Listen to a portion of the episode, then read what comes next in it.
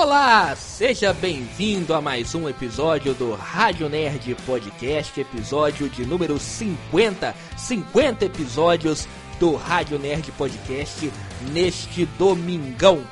Ao meu lado está sempre ele que voltou da folga da semana passada, não estava aqui, mas está de volta com a bateria recarregada. Tudo bem, Bernardo? Tudo bem, Daniel? Bom dia, boa tarde boa noite para aqueles que estão nos escutando em mais um episódio do Rádio Nerd Podcast. É isso aí, vamos começar o episódio de hoje, mais do que especial, que é um episódio que a gente vai falar. É, vamos falar da Warner, que completou no início do mês de abril, mais precisamente no dia 4 de abril, 100 anos de idade. Né? Os estúdios de, Ho de Hollywood estão completando dois estúdios completam esse ano 100 anos, né? É, a Warner esse ano, é, a Warner esse mês e a Disney lá em outubro. Então, em outubro já está combinado, vamos fazer também o mesmo especial para os estúdios Disney. E vamos fazer também essas é, na, no próximo mês, Bernardo, já fica marcado aí um especial para a Universal, que tem mais de 100 anos, mas vai completar esse ano, é, no final desse mês agora, mais precisamente do dia 30, 110 anos. Como 10 anos atrás a gente não estava aqui para fazer o especial para Universal, vamos fazer em comemoração aos, cento, aos 110 anos do estúdio, combinado? Combinado. Beleza, então. É, vamos então, vamos então começar eu pedi pro Bernardo fazer uma lista com os filmes é, feitos aí pelo estúdio Warner que marcaram a vida dele, que ele lembrava, né, na hora. E agora nós vamos comentar sobre ele, o, o comentar sobre os filmes e por que é, eles marcaram a vida nossa e também acredito que a vida de vocês que estão nos ouvindo aí do outro lado. Tá com a lista em mão, Bernardo? Tô sim, Daniel. Eu também tô com a minha aqui. Eu vou começar por você primeiro. Qual que é o primeiro filme aí da sua lista destes 100 anos da Warner? O primeiro filme da lista, eu acho que é o mais clássico de todos, da franquia Batman, que é o Cavaleiro das Trevas. Sim, Cavaleiro das Trevas é, é clássico. E por que ele marcou sua vida, você já pode falar direto. É, eu acredito porque seja, eu acho, o maior filme de super-heróis de todos os tempos. E também por, tipo assim, mostrar até onde a competência do, do estúdio Warner pode chegar, entende? É, também concordo. É um filmaço. Pra você que não viu, pra você que curte super-herói nunca viu Batman Cavaleiro das Trevas, é um filmaço. É um dos melhores filmes de super-heróis de todos os tempos, é, eu concordo também.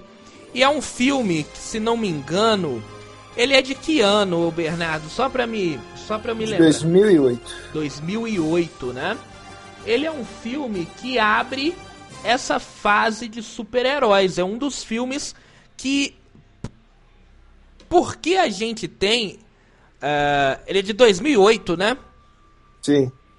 É, ele pega uma fase que a gente tava começando. A Marvel ela começa em 2000 e vamos confirmar. A Marvel também começa em 2008. 2008 isso, né? Eu achava que era em 2009, mas é 2019 fez 10, não, 2008, isso mesmo, que fez 11 anos com uh, em 2019 quando encerrou com uh, Vingadores Ultimato, né? Sim, é, que é, é um de 2019. Isso, é uma. A gente só tem filmes de super-heróis até hoje por causa desse filme, né? Ele é um dos filmes que ajudaram a alavancar a, a o gênero de super-heróis no cinema, né? Então é um filme muito importante é para mim também, como eu disse, um dos melhores filmes de super-heróis de todos os tempos e é, é um filme que é importante para que o que a gente tem hoje ele é, foi importante lá atrás, né? É, aquele filme foi um marco na história de, de cinema e também no gênero super-herói. Isso mesmo. Vou, vou pegar aqui, a gente tem que ir mais rápido porque vai ser muitos filmes que a gente vai lembrar, né?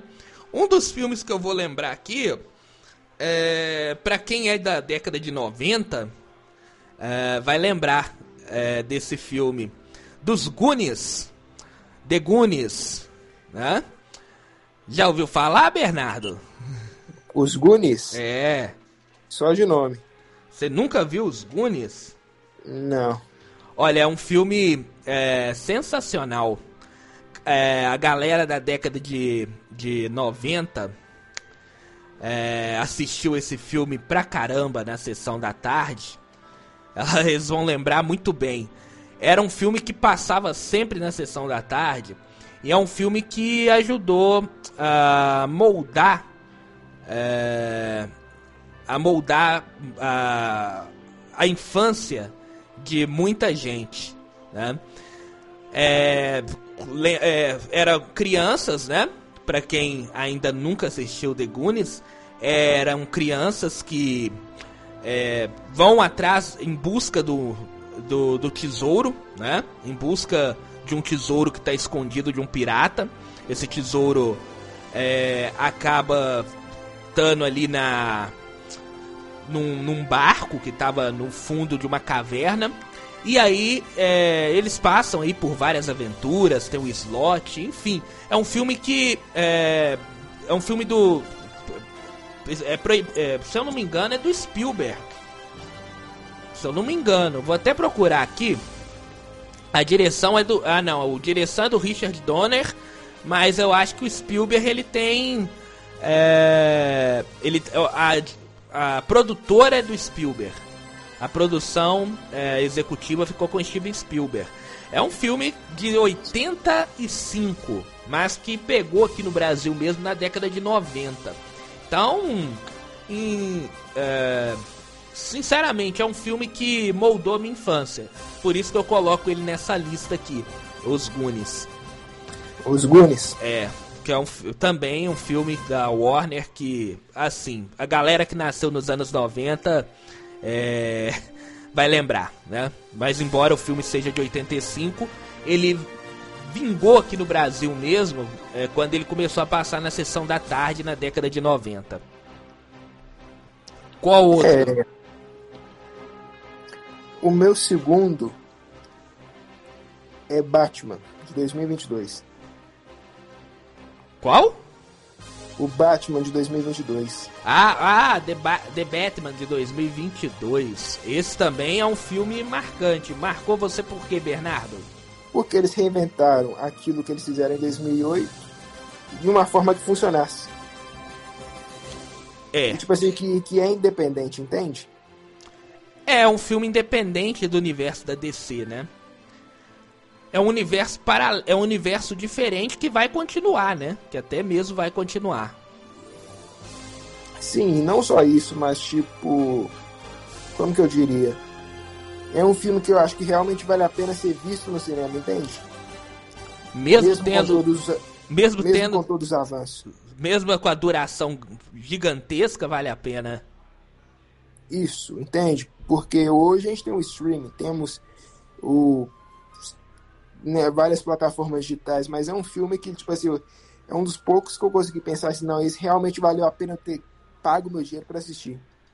Porque ele é muito bem elaborado. Concordo, concordo também. É, outro filme aqui para mim, a gente vai rápido, viu, Bernardo? Para não é porque é, mu é muitos filmes, né? Que eu pelo menos a minha lista aqui. Mas eu vou lembrar de um filme de 99. Uh, é, um filme de 99 que na verdade teve outros, né? Mas o primeiro filme em 99 é um filme que revolucionou na época. Você tá até imaginando qual que é. É, você já sabe, né? Eu quase falei aqui, né? Uhum. É... Tá na minha lista, mas bem mais pra baixo. Tá na sua lista também? Tá. Qual que é então, Bernardo? Pode falar. A minha tá em nono lugar. Tá em Pode nono? Pode falar o nome, vamos ver se é ele mesmo. É o Matrix. Isso, Ma Matrix, né? Uh, Matrix é um filme que revolucionou o cinema na época, né? Da década de 99. É, veio com inovações que o cinema não tinha visto naquela época, né? Até aquela época. Pode ser considerado como se fosse um avatar. Você, ou eu tô falando muita bobagem? Não, porque para aquela época foi uma revolução.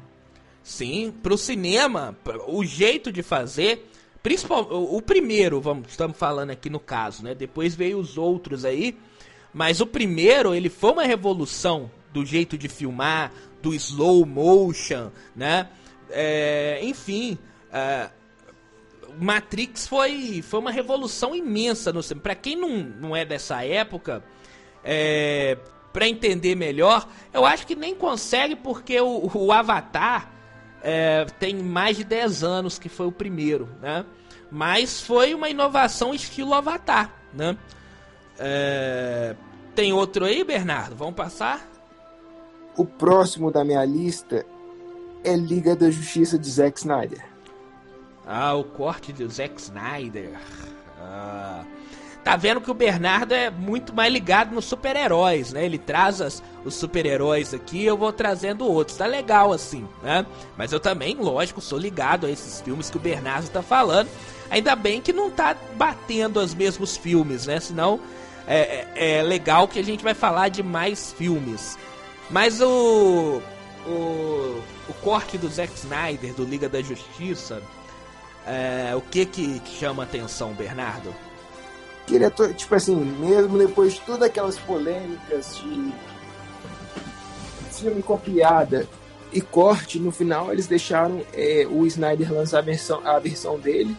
E é uma versão totalmente solta de 4 horas e que demonstra tipo assim, a grandiosidade que a Liga da Justiça poderia ter sido nos cinemas. Comentar rápido sobre esse filme é porque é, o problema da, da DC na época era montar a história, montar o seu universo, melhor dizendo, para chegar no Liga da Justiça. E o grande problema do Liga da Justiça que foi para os cinemas foi exatamente esse: não foi montado o universo. Né? Eles fizeram ele muito rápido, até por causa do que a Marvel tava bombando na época, né? E o Zack Snyder, esse corte do Zack Snyder, o filme ele é longo. Ah, você pode falar, o filme tem quatro horas, mas é necessário, porque nesse filme de quatro horas, lógico que é, quatro horas não ia para os cinemas, né? Mas esse filme de quatro horas, ele monta o universo e depois ele termina com, uh, com a junção, com a união da Liga da Justiça e a batalha final, né? Isso e que eu achei interessante, é um filme que literalmente constrói um universo em horas, não em filmes, né? É, ele faz, a, ele faz a, a o trabalho que a Marvel fez, né? De anos uh, até chegar o primeiro Vingador. Pra se ter uma ideia, o primeiro filme da Marvel foi lá em 2008, né? É, do, dos estúdios Marvel. Vingadores só saiu em 2012, né? Quatro anos depois. Né? Então é, é, ele constrói isso nesse, é, no primeira na parte do filme, né? É, esse corte do Zack Snyder de Liga da Justiça e mostra um Flash diferente. Eu acho que o mais importante desse corte do Zack Snyder é que dá para entender a história do Flash pelo corte do Zack Snyder, né? Sim. E é uma história, isso que eu acho mais interessante, que foi inteligente a forma como que ele criou a formação da equipe, entende? Porque eram alguns personagens que ninguém conhecia. É. Naquele universo. E ele conseguiu fazer funcionar tudo em um filme. É verdade. E, e, e outra coisa também desse filme é a final ali do Flash voltando no tempo ali. Aquilo ali é sensacional. Né? Sim. Falar de outro filme, mas vou falar agora. Uh, já, vamos agora para os anos 2000. Né? Daqui a pouco a gente também vai falar, vai passar por os filmes mais antigos. Mas falando dos anos 2000, essa franquia ela fez muito sucesso nos anos 2000. Né? E lógico, a gente não pode deixar de falar dela. Né? Eu acho que você já tem, você já tem uma ideia do que, que eu tô querendo falar, né? Peraí, repete. Uma franquia que fez sucesso nos anos 2000, teve filmes até o ano de 2011, é... e faz sucesso até hoje. Tanto é que ela já vai voltar, né? Daqui a pouquinho. É... vai voltar até em forma de série, né? Sei de que, que você tá falando. Harry Potter, né? Não, bem que não podia deixar de falar dessa franquia famosa da Warner, Harry Potter. Começa lá atrás com Harry Potter e a Pedra Filosofal. Depois vem a Câmara Secreta.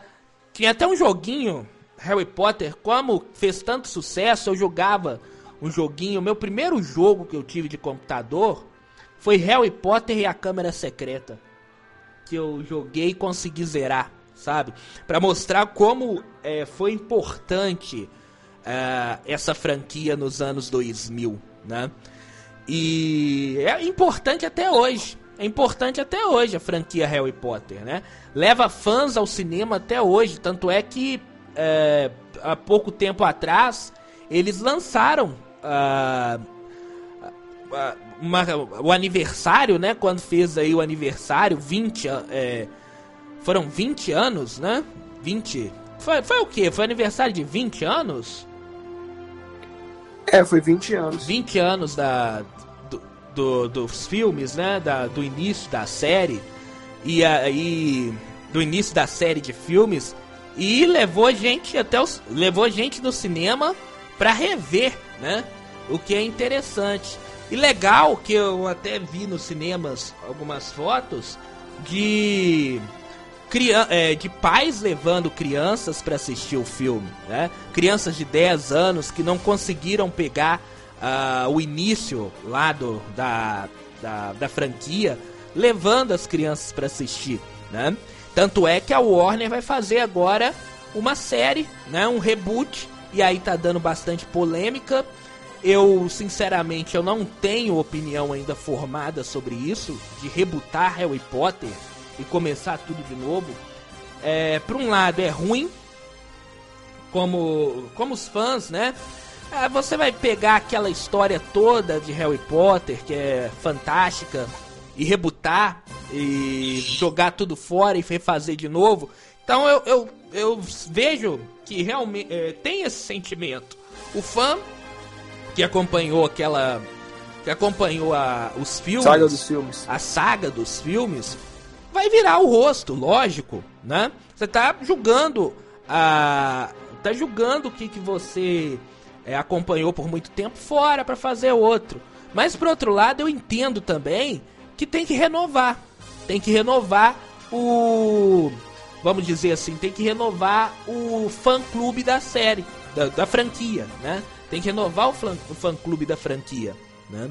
Não sei se é melhor maneira desse jeito, ou se é de outro jeito, fazer spin-off. Enfim, eu não sei, eu não tenho opinião formada sobre isso até hoje. Desde quando é, for, for, foi informado de que ia fazer o reboot para uma série de Harry Potter, eu não tenho uma opinião formada até hoje, sinceramente. É, eu também não sei o que falar disso não, porque ao mesmo tempo que abraça as antigas gerações poderiam abraçar a nova geração com os mesmos filmes, e agora eles querem fazer algo novo, mas não dá para ter uma opinião formada disso ainda. É. Já o meu terceiro filme que eu indiquei é a franquia. Quarto, no caso, né? Quarto ou terceiro? Quarta. É a trilogia também muito famosa da franquia da Warner, que teve primeira trilogia nos anos 2000 a 2003 e depois teve tipo a prequela, a tipo assim, a trama que vem antes daquela história. Aham. Teve sabe agora, qual... né? É, alguns 10 anos atrás, mais ou menos. Sabe de que, que eu tô falando, sabe? Claro. Senhor dos Anéis? Isso. Senhor dos Anéis. Depois é, tivemos agora há pouco também, né? Seu, a continuação. Na verdade, o que aconteceu é, anteriormente, né? Pegar a história anteriormente, mas não ficou muito bom. Mas comente sobre isso. Uai, eu acho que é uma franquia para início da década de 2000 muito grandiosa. Excelente. Agora já a trilogia Hobbit, Hobbit deixou um pouquinho a desejar. Ah, sim, sim. E a série nova?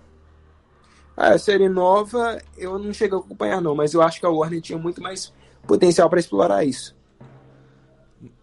É, a, a, a, Netflix tinha mais, né?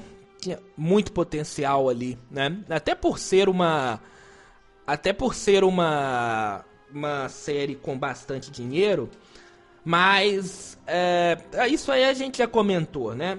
A gente tem que comentar é a franquia uh, a franquia que começou lá atrás, né? A franquia é, tradicional, vamos dizer assim. Não, né? A, é, a principal, vamos dizer, a franquia principal lá. Que é as Duas Torres, Senhor dos Anéis. Senhor dos Anéis é de 2001 o primeiro, né? A Sociedade do Anel.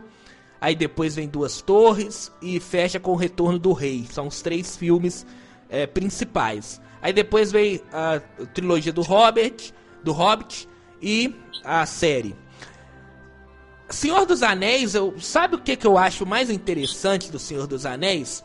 É que ele levou muita gente, principalmente na época que ele foi lançado, que a galera mais jovem ela estava meio afastada de livros. Ela levou os jovens a procurar os livros do Tolkien para ler O Senhor dos Anéis, que é um livro muito grande, é um livro desgastante, né? Enfim. E os filmes eles fizeram porque a ideia central quando você faz um filme baseado no livro é pegar quem é, leu o livro aí assistir o filme. Aqui o Sim. Senhor dos Anéis, na época eu lembro, ele fez ao contrário, ele apresentou a obra do, do, do Tolkien, né? E aí a galera foi atrás para entender o que que era. Porque começaram a falar, ah, o, o filme é muito bom, mas se você ler o livro tem muito mais coisa, e realmente tem, né? É, e aí a, a, a, a, galera mais jovem, elas, eles começaram a procurar para ler o livro através do filme. Então esse filme ele foi muito importante até nisso, até em fazer a galera mais jovem que não estava muito ligada em livros. E aí a gente tem que lembrar que Senhor dos Anéis veio nos anos 2000 início dos anos 2000, a galera mais jovem estava mais focado em videogame e computador. Porque foi a época da tecnologia que deu o boom da, info, da, da internet, né? E a galera começou a ficar mais focada em computador, em videogame, e aí sai o Senhor dos Anéis e faz com que a galera mais jovem, elas vão atrás do livro para poder entender a história do Senhor dos Anéis. Então é isso é, na minha opinião, é que mais é, é, foi muito importante na época essa trilogia do Senhor dos Anéis. É, no caso é uma franquia excelente, sabe? Ah, totalmente, totalmente excelente. É, totalmente, totalmente excelente, né? O, os filmes é, bem trabalhados, enfim. É, eu acho que nunca vi ninguém falando mal dos filmes do Senhor dos Anéis. É, um filme, eu acho que é uma das melhores franquias da Warner. É. E a Warner tem que trabalhar bem ela, né? Porque é, tem muita coisa ainda que pode ser feito que seja bem feito, que não seja é, não seja como foi é, essa essa série que a que a que a Netflix, que a Netflix não, que a Amazon fez, né? É, eu acho que será que é possível eles criaram uma história pós o retorno do rei? É, é aquele negócio, né? Eu acho que ele não pode sair do livro. É, perigoso, né? É, não pode sair do como eles quiseram, eles quiser, eles fizeram a série. Que essa série que eles fizeram agora. É, ela sai muito dos livros, né? Ela sai da, da ideia dos livros, né? E aí ficou ruim, né? Aí ficou ruim. É, é ao mesmo tempo que é interessante, tem que tomar muito cuidado. É. Tem que ter muito cuidado para não acabar estragando uma, uma franquia muito boa. Né? Bernardo, o filme que eu vou pegar agora é um filme famoso também, de 96. Teve um outro filme agora há pouco tempo, mas o filme agora de pouco tempo atrás, ele foi feito mais para apresentar o catálogo da HBO Max. Eu acho que já até sei qual. Ah, é fácil, né? Fácil, demais. Space Jam. Space Jam. Mas eu falo mais do filme de 96, que é um filme que também, é, vamos dizer, foi um filme que pegou desenho com vida real, vamos dizer assim, né? E mais do que isso, pegou um, um atleta que fazia um sucesso imenso, Michael Jordan, que até hoje faz um sucesso imenso, né? O Jordan, ah, é, no basquete, enfim, é o maior jogador da história do basquete americano, do basquete mundial. Pegou ele pra contracenar com desenhos, né? E é um negócio. É, é lógico que o, que o, que o Jordan, como ele não é ator, né?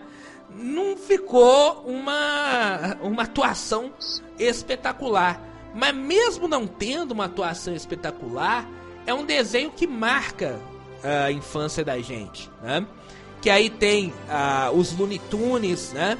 Junto com o Jordan, é, o jogo do século, enfim, é um negócio que, que ficou na nossa ficou na nossa mente para pessoal da década de 90 é, é uma lembrança ótima lembrar do Space Jam, né?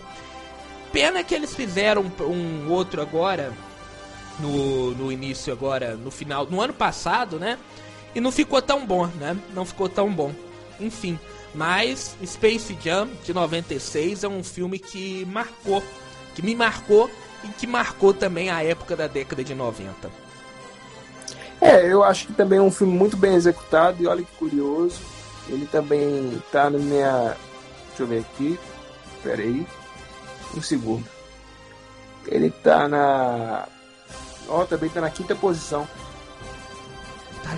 Tava na sua aí também? Tava. Porque é um dos. Tipo assim.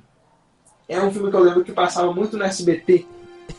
verdade, verdade. Acho que deve passar até hoje. é, agora não, porque diz que eles não tem mais contrato com a Warner. Ah. Mas é um filme excelente. Tipo assim. Como naquela época não tinha 3D, eles mesclaram 2D com o mundo real. Eu acho que funcionou muito bem, entende?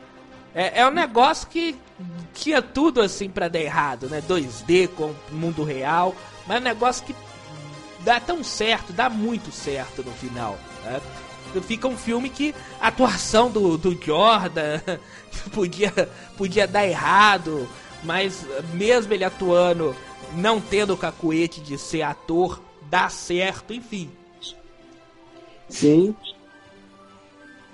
e fora que eu acho que. E ainda apresenta uma personagem nova, né? Que é a Lola Bunny. Isso, é verdade. É, ela é apresentada no de 96, a Lola? É. Ah, isso aí eu não tava lembrando, não. Mas, enfim. É. Sensacional, né? Qual que é o próximo filme agora, Bernardo? O meu próximo filme é a Fantástica Fábrica de Chocolate. Ah, sabia que ela tá na minha lista aqui também? Qual posição? Ela tá na posição 8 aqui, ó. A Fantástica, a Fantástica Fábrica de Chocolate. Qual versão que a gente tá falando? A da sua. antiga. Da, da, da antiga. Eu falo da antiga. A minha é do Johnny Depp. Ah, eu cresci assistindo aquilo. É, as duas, né? A história é a mesma, né? É, praticamente a mesma coisa, mas eu assisti os dois, os dois são bons. É, os dois são bons. É filmes é, marcantes, só pra pegar aqui a Fantástica Fábrica de Chocolate. É, a primeira é de 73. 71. É de 71. 71. É. A do Johnny Depp é de 2005, né? Isso, de 2005. A primeira que eu tô falando é a de 71, né? Que a história é a mesma, né? É, mas por que, que ela te marcou, Bernardo? É, eu acho que pela ousadia e pela tecnologia na, naquela época, entende? Tipo assim, uma fábrica de chocolate com criaturas mágicas, com aquele cenário, entende? Sim, sim. É um filme que é infantil, mas é um, um filme, mesmo sendo infantil, ele tem assim uma uma lição de moral. Né? É um filme que tem uma lição de moral. Né? E na época que ele foi feito lá em 71, é... a gente tem que lembrar que era uma época que é... era bem diferente, lógico, de tudo que a gente vive ah, nesses an... nessa década agora, tudo que a gente viveu nos anos 90.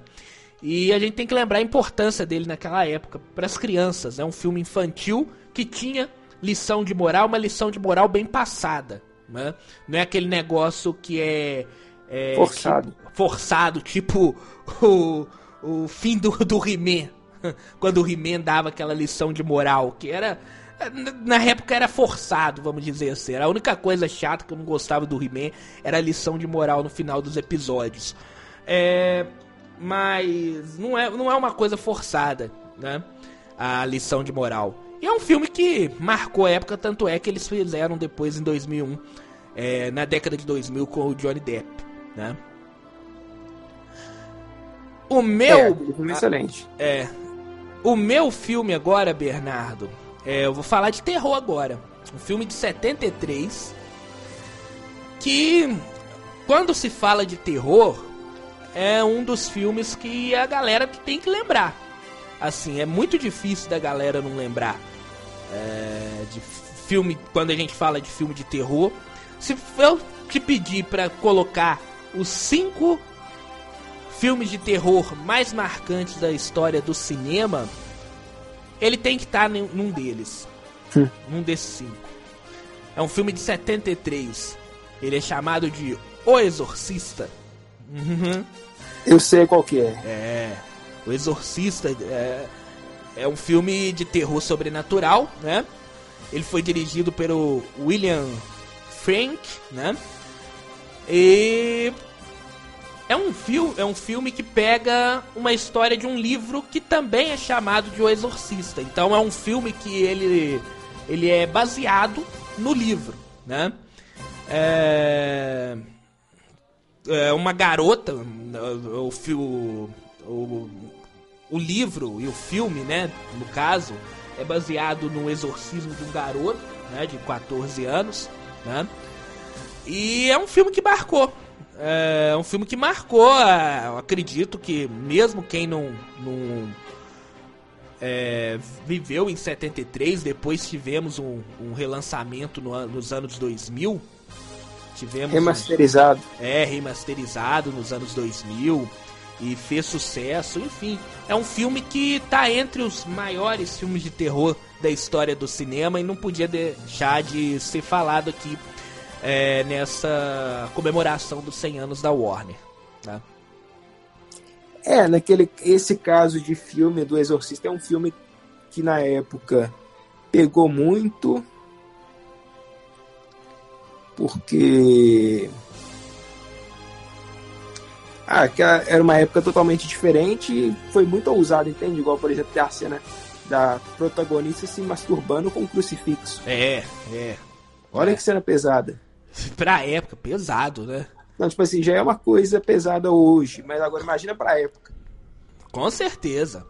Nossa, é, eu imagino em 73 o que que falaram disso, né? Entendeu? Pessoas de maioria cristã e tudo mais, entende? Sim, com certeza. E imagine a polêmica. Imagine então, a polêmica, né? É complicado. É. é. Enfim, Bernardo, agora é você. O meu sétimo filme é Superman de 1978. Hum. Por quê? É um clássico de super-heróis, entende? Aham. Entende? Tipo assim, é o que iniciou tudo praticamente, super-heróis, antes de Batman, antes de tudo, entende? Sim, sim. É um.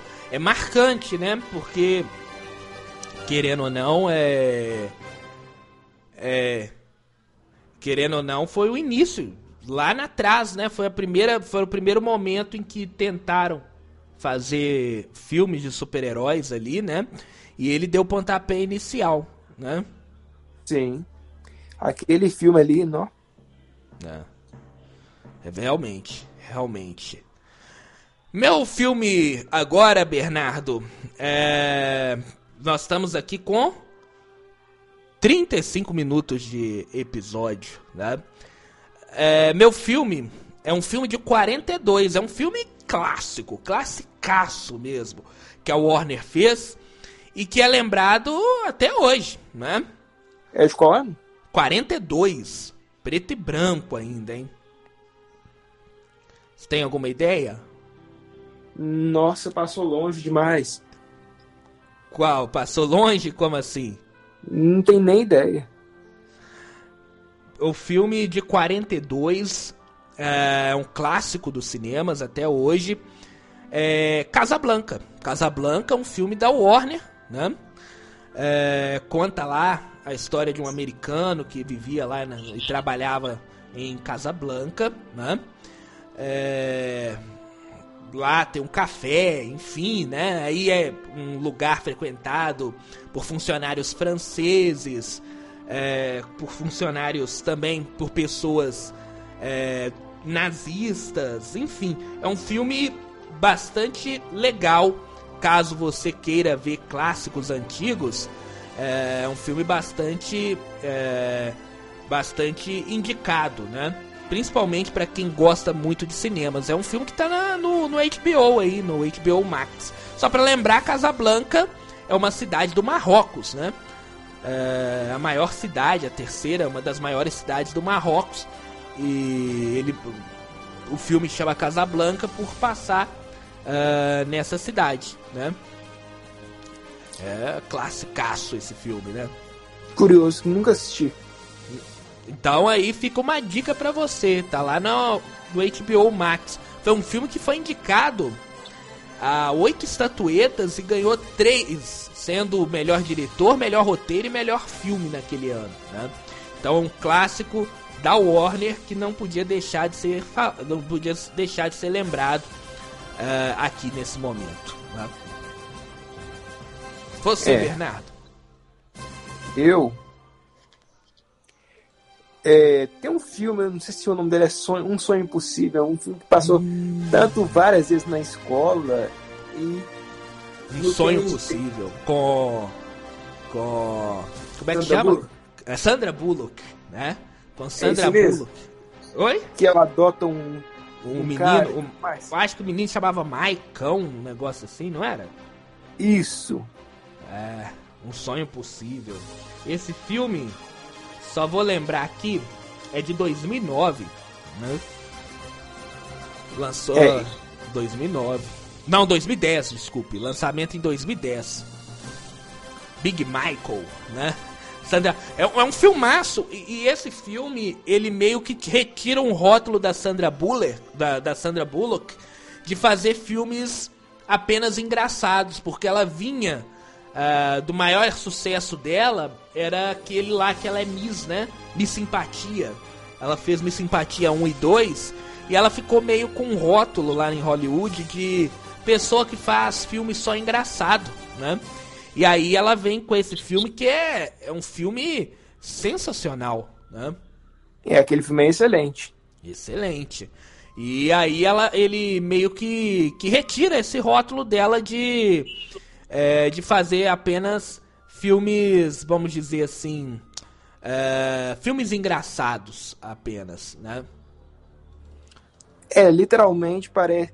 Era então tipo Leandro Hassum da, dos Estados Unidos. É.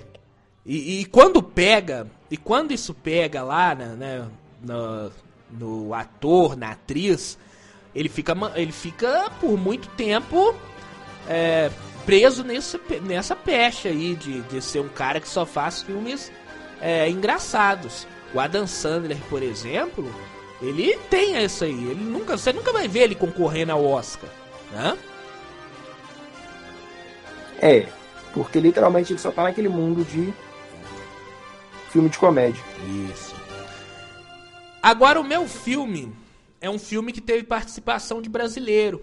É um filme de 2007, um filme que ficou marcado, né? É... Enfim, é... não me engano, é... o Rodrigo Santoro faz parte desse filme, né? Que eu acho que você já deve ter, até saber qual que é, né? Você já tem até a ideia de qual filme que eu tô falando. Sei. 300 de Esparta, né?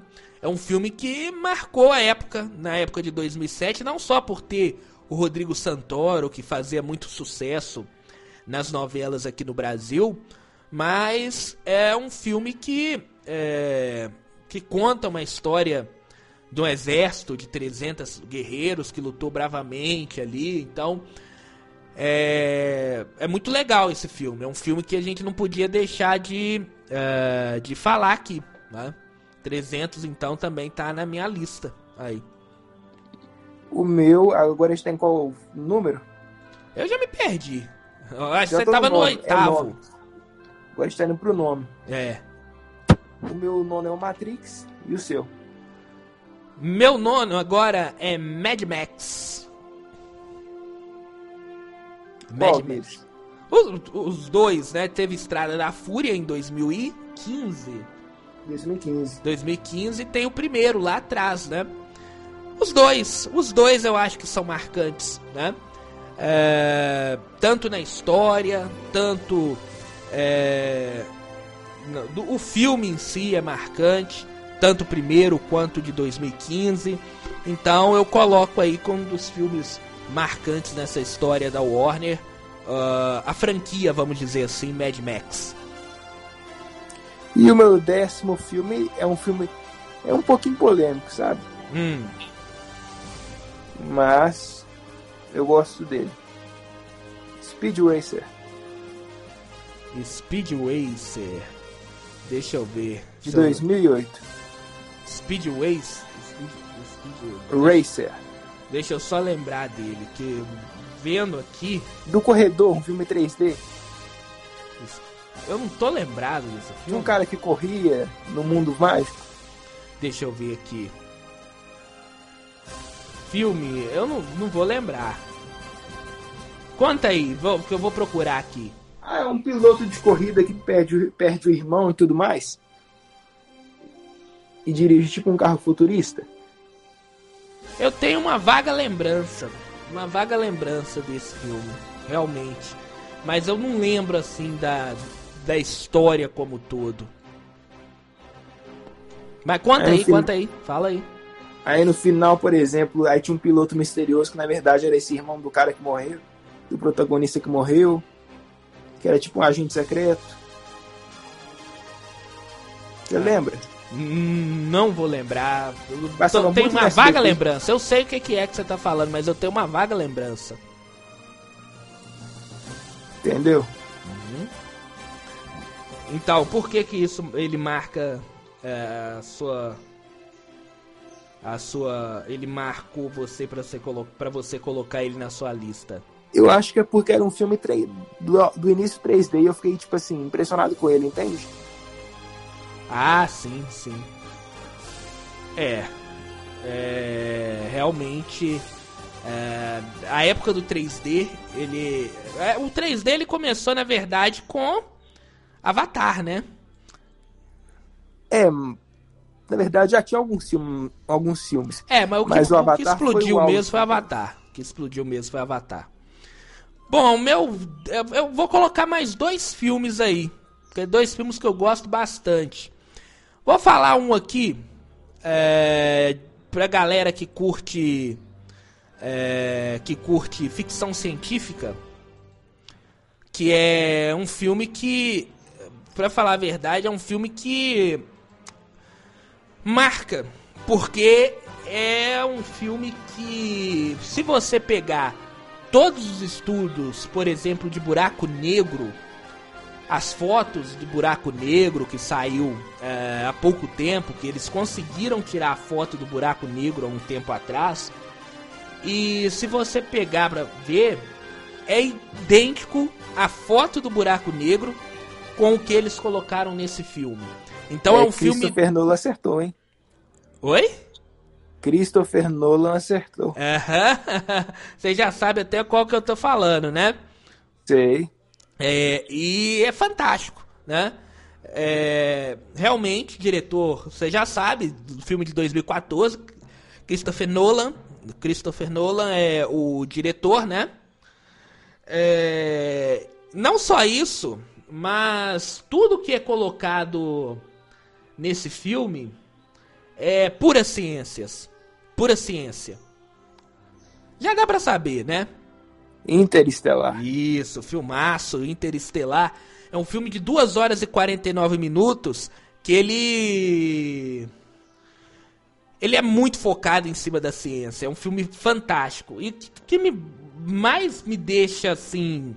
É, hipnotizado, vamos dizer, por esse filme, é exatamente essa história do buraco negro ali. É, o, o, jeito que eles desenharam o buraco negro, esse filme é de 2014. E é só agora que eles conseguiram retirar a foto do buraco negro, uns três anos, quatro anos, a, três anos atrás, no máximo, que eles conseguiram tirar uma foto do buraco negro. E é idêntico é idêntico ao do filme, né? Ou seja, eles pegaram uh, eles pegaram os estudos sobre buraco negro, o filme. Isso mostra que o filme, não só o diretor, não só o, Christopher Nolan, mas o, os produtores do filme, eles pegaram o, é, os estudos sobre buraco negro e botaram no filme direitinho. Então isso é, é fantástico. É um filme que você, se você ainda não viu, pega um final de semana, um final de domingo, final de sábado, final de sexta-feira, enfim, enquanto você não tiver sem fazer nada, porque é um filme muito grande, é um filme de quase três horas. E assiste ele todo. É fantástico. É, o Nolan foi visionário nesse filme, porque acertar a. Como que eu diria? A imagem de um buraco negro, uma coisa que tipo assim, não tinha nem foto. É. É fantástico. E o final também, quando é, trabalha com o tempo. Enfim, quando. Eu, eu, não vou contar o final. Não vou contar o final. Mas o final trabalha com o tempo, voltando no tempo lá atrás. É coisa que. Ciência pura, né? Enfim, é um filme realmente é, fantástico para assistir. E não podia deixar de estar aqui nesse momento do, é, na, quando, enquanto a gente está lembrando é, dos, dos filmes da Warner, né? Não, e outra coisa, eu assisti esse filme no, é, no ensino médio, né? Em uma das salas da. Como é que fala? Do laboratório de informática do ensino médio. Ah, sim. E a, televis... e a televisão era super gigante. Ah. Foi uma experiência, tipo assim, foi uma das melhores experiências que eu tive de assistir um filme sendo que não era no cinema, porque a experiência foi tipo assim, mesmo, mesmo assim, foi cinematográfica, entende? Pela Sim. resolução da televisão, que era gigante, pelo barulho. Cara. Agora imagina que assistiu o filme no cinema. Imagina. Eu não, eu não assisti esse filme no cinema, eu só assisti em casa é, depois. É, mas. Fantástica. Né? Fantástico assistir esse filme. Bom, tem mais algum filme aí, ô Bernardo? Não, acho que totalizamos a lista.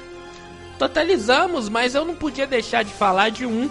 É agora um, um, um de super-herói que eu coloquei, na verdade é de vilão. Que não podia deixar de não estar aqui nessas lembranças dos 100 anos da Warner. Você já sabe qual que eu tô falando, né? Coringa de 2019. Ah, isso, fantástico. Eu acho que é, é, esse filme do Coringa de 2019 é, não podia deixar de estar aqui, né? Fantástico. É um filme que deu pela primeira vez para um filme de super-herói o Oscar de melhor ator, para Joaquim Fênix, enfim. É um filme fantástico em tudo. Fantástico em tudo, né? Não pode deixar de ser falado aqui. Bom, Bernardo, eu queria passar também rapidamente por algumas séries que também marcaram a história da Warner. A Warner também ela faz séries, né? Uma delas é Game of Thrones, né? Que não pode deixar de não ser dita aqui, né? É... É uma série que até os dias de hoje tem é, fãs aí, né? É, vai brigar, vai contra Game of Thrones, né? vai contra, pra você ver. É, Game of Thrones foi um evento, né? É, foi um evento na época, né? É, e, tem, e tem muita gente que, embora o final da série, ele é meio polêmico, né? Final da série, ele é meio polêmico. O que, que você acha? Eu não cheguei a assistir, mas pelo que o, o pessoal comenta, é foi um fenômeno. É. Todo Bom, mundo, tipo, assim, ansioso pra chegar domingo. É, era, o negócio era sensacional. Pessoal, todo mundo queria que chegasse domingo mais rápido para poder assistir é, Game of Thrones, né? Uh, bom, outra série que é fantástica também, que a gente não pode deixar de falar, é claro, que é Friends. Também é uma série da Warner, né? É, que não pode ser deixada de falar. Que na época, e aí é mais pro meu lado, porque Friends é, foi um sucesso dos anos 90. Eu acho que foi uma das séries que deu, é, que deu pontapé inicial para a febre de séries, pelo menos no Brasil. Tá? Foi, foi, foi Friends. Né? E a gente não pode deixar de, de falar sobre ela aqui, né? Que é uma série também é, que tem a Warner como, como produtora, né? É, tem fãs até hoje, é uma série de 93, né? uma série que começou em 94, né? Gravada em 93, começou em 94, teve 10 temporadas, foi até 2004 e é lembrada até hoje, né? Para você ver o sucesso que foi Friends, principalmente no Brasil. Foi uma das primeiras séries de grande sucesso no Brasil dessa nova fase, que eu não vou lembrar da lá da década passada, né? Mas dessa nova fase, sem sombra de dúvidas, Friends é a série de maior sucesso, né? Uh, tem outra série que você lembra da Warner, Bernardo? Sobrenatural. Ah, aí, aí você mexeu com o meu coração. Né? Aí você mexeu com o meu coração que eu sou fã de Sobrenatural até hoje. Você gosta também? É, eu assisti todas as temporadas já. Ah. E o final é fantástico. Eu acho que é, a série, ela é a primeira metade até o quinto, quinta temporada ali, sexta temporada, ela é, vamos dizer, fantástica. Depois decai, decai bastante, né? E o último episódio, ele é sensacional. O último episódio. É, não tem como ir. Não tinha como ir pra além daquilo, né? É. é não vamos falar, não, que tem gente que não assistiu, né? Mas eu acho fantástico o último episódio. Voltando no passado. É, eu acho muito legal. Acho muito legal mesmo. Outra série marcante, essa me marcou. Marcou realmente a, a minha vida, porque era uma época que eu tava meio tristonho assim, tudo. E era um negócio que me fazia rir bastante. Era uma série que me fazia rir muito. É uma série nova. Principalmente as primeiras partes, as primeiras temporadas dela, é, me fez rir muito. É, e me tirou de um momento que eu tava meio, meio deprê, vamos dizer assim. A gente sempre passa um momento na vida que a gente tá meio para baixo, assim. E essa série ela foi muito marcante na minha vida e eu não podia deixar de não lembrar dela nesse momento que a gente está fazendo esses episódios sobre a Warner, que é The Big Bang Theory, né? É... o Sheldon para mim é fantástico, enfim, é... dos principais personagens. Eu acho que até hoje, se eu tiver é, Facebook, a página da, do Facebook é, é algo relacionado a The Big Bang Theory, né? Então é uma série que realmente marcou a minha vida. Eu não podia deixar de não falar aqui. E outra também que é famosa é Smallville, né? Sim, sim, sim. Smallville também.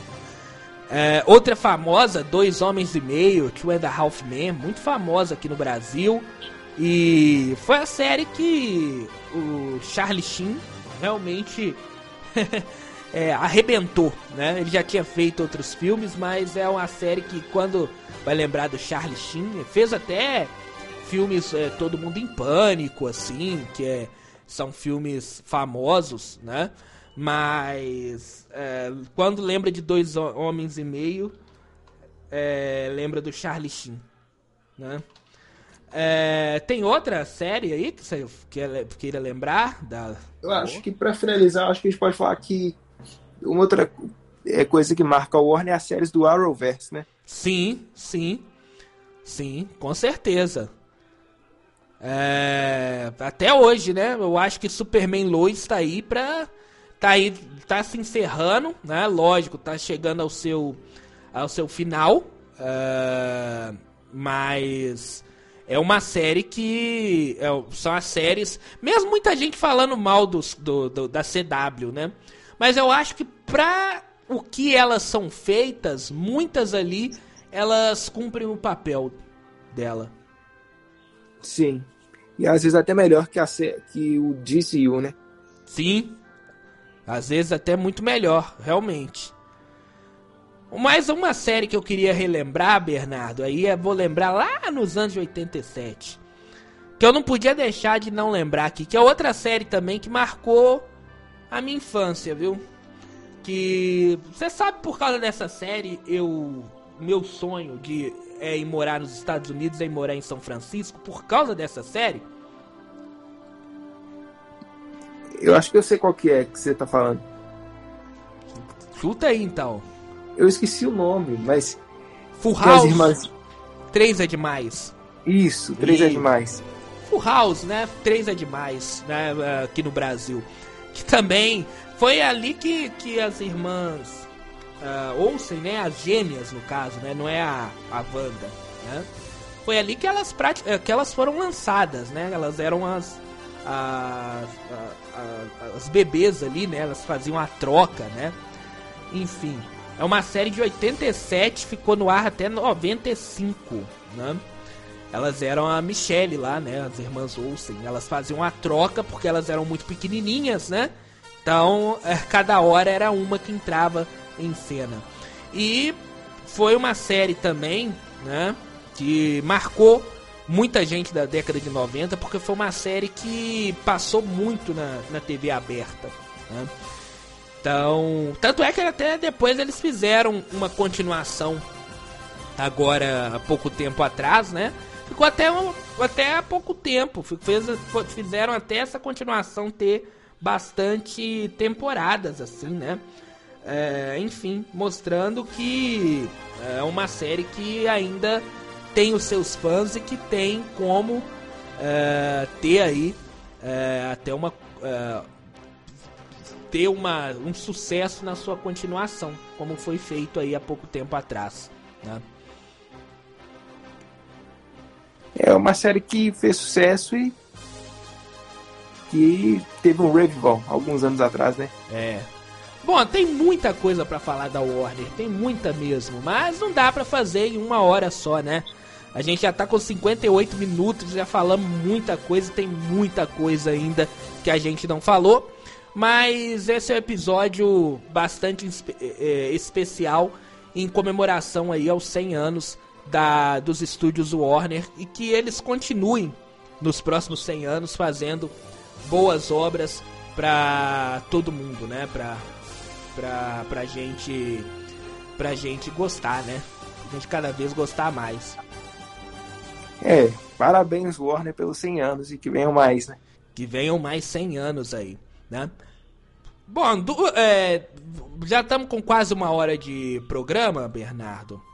Vamos comentar aqui, só rapidinho, sobre a bilheteria uh, desse, dessa semana. E eu tenho aqui os números de quarta-feira, de sexta-feira. E que é que deu sexta-feira, hein? Super Mario. Super Mario em primeiro lugar, mais uma vez aí na sexta-feira, com 14 milhões. Só na sexta-feira.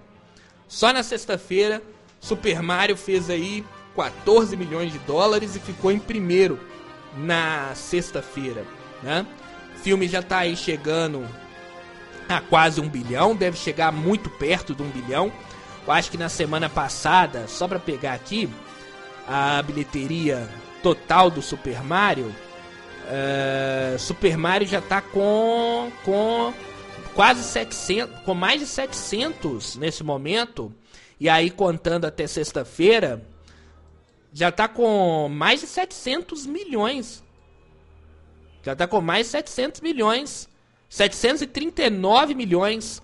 739 milhões, quase partindo aí para os 800 milhões de, de bilheteria, de dólares em bilheteria mundial. É um filme que vai bater fácil um bilhão, viu? É, é, contando sábado e domingo, deve chegar aí acima dos 800 bilhões e rapidamente vai chegar aí na casa dos, do 1 bilhão. É, breve, breve, né? Breve, breve, né? E o legal é que é um, uma bilheteria que 52,7% da bilheteria está vindo dos Estados Unidos, mostrando que a bilheteria doméstica, o público dos Estados Unidos gostou bastante do filme, né? Então, é, daqui a pouquinho vamos estar aí falando do 1 bilhão de dólares do Super Mario. Eu acho que na próxima semana, ou até mesmo daqui a duas semanas, vamos estar falando do Super Mario chegando a 1 bilhão. E até porque o próximo grande filme vai ser aí é, Guardiões da Galáxia, que tem mais duas semanas, né? Tem a próxima semana e só na outra semana a gente vai ter a estreia dos Guardiões da Galáxia. Então acredito que Super Mario vai fazer aí um bilhão rapidamente. É, eu acho que Guardiões da Galáxia vai dar uma revigorada no gênero super-herói. Deus te ouça, né, Bernardo? Porque tá precisando. Tá precisando, né? É, vamos esperar para ver os próximos capítulos. É, vamos lá. Bernardo, temos um programa aí? Uai, temos mais um episódio. Uma hora mais um minuto de episódio especial hoje da Warner. A gente na semana que vem vai fazer um especial, é, um aguardando aí, vamos fazer uma expectativa, o que esperar de Guardiões da Galáxia na próxima semana. E na outra semana vamos estar aqui comentando o mais novo filme da Marvel, Guardiões da Galáxia. Uh, no episódio 52, então, os comentários do que a gente achou de Guardiões. E no episódio da semana que vem, vamos estar falando a nossa expectativa, o que a gente espera depois de vários trailers, vários é, materiais aí relacionados a Guardiões da Galáxia que foram so sendo soltos durante esses últimos dias. Vamos ver aí o que esperar é, desse filme, né, Bernardo? É, eu espero que seja um bom filme. Isso aí. Então é isso, Bernardo. Um grande abraço para você e até semana que vem. Obrigado, Daniel. Até o próximo episódio. E até o próximo episódio, você que está nos escutando. É isso aí. A gente volta no próximo domingo com mais um Rádio Nerd Podcast.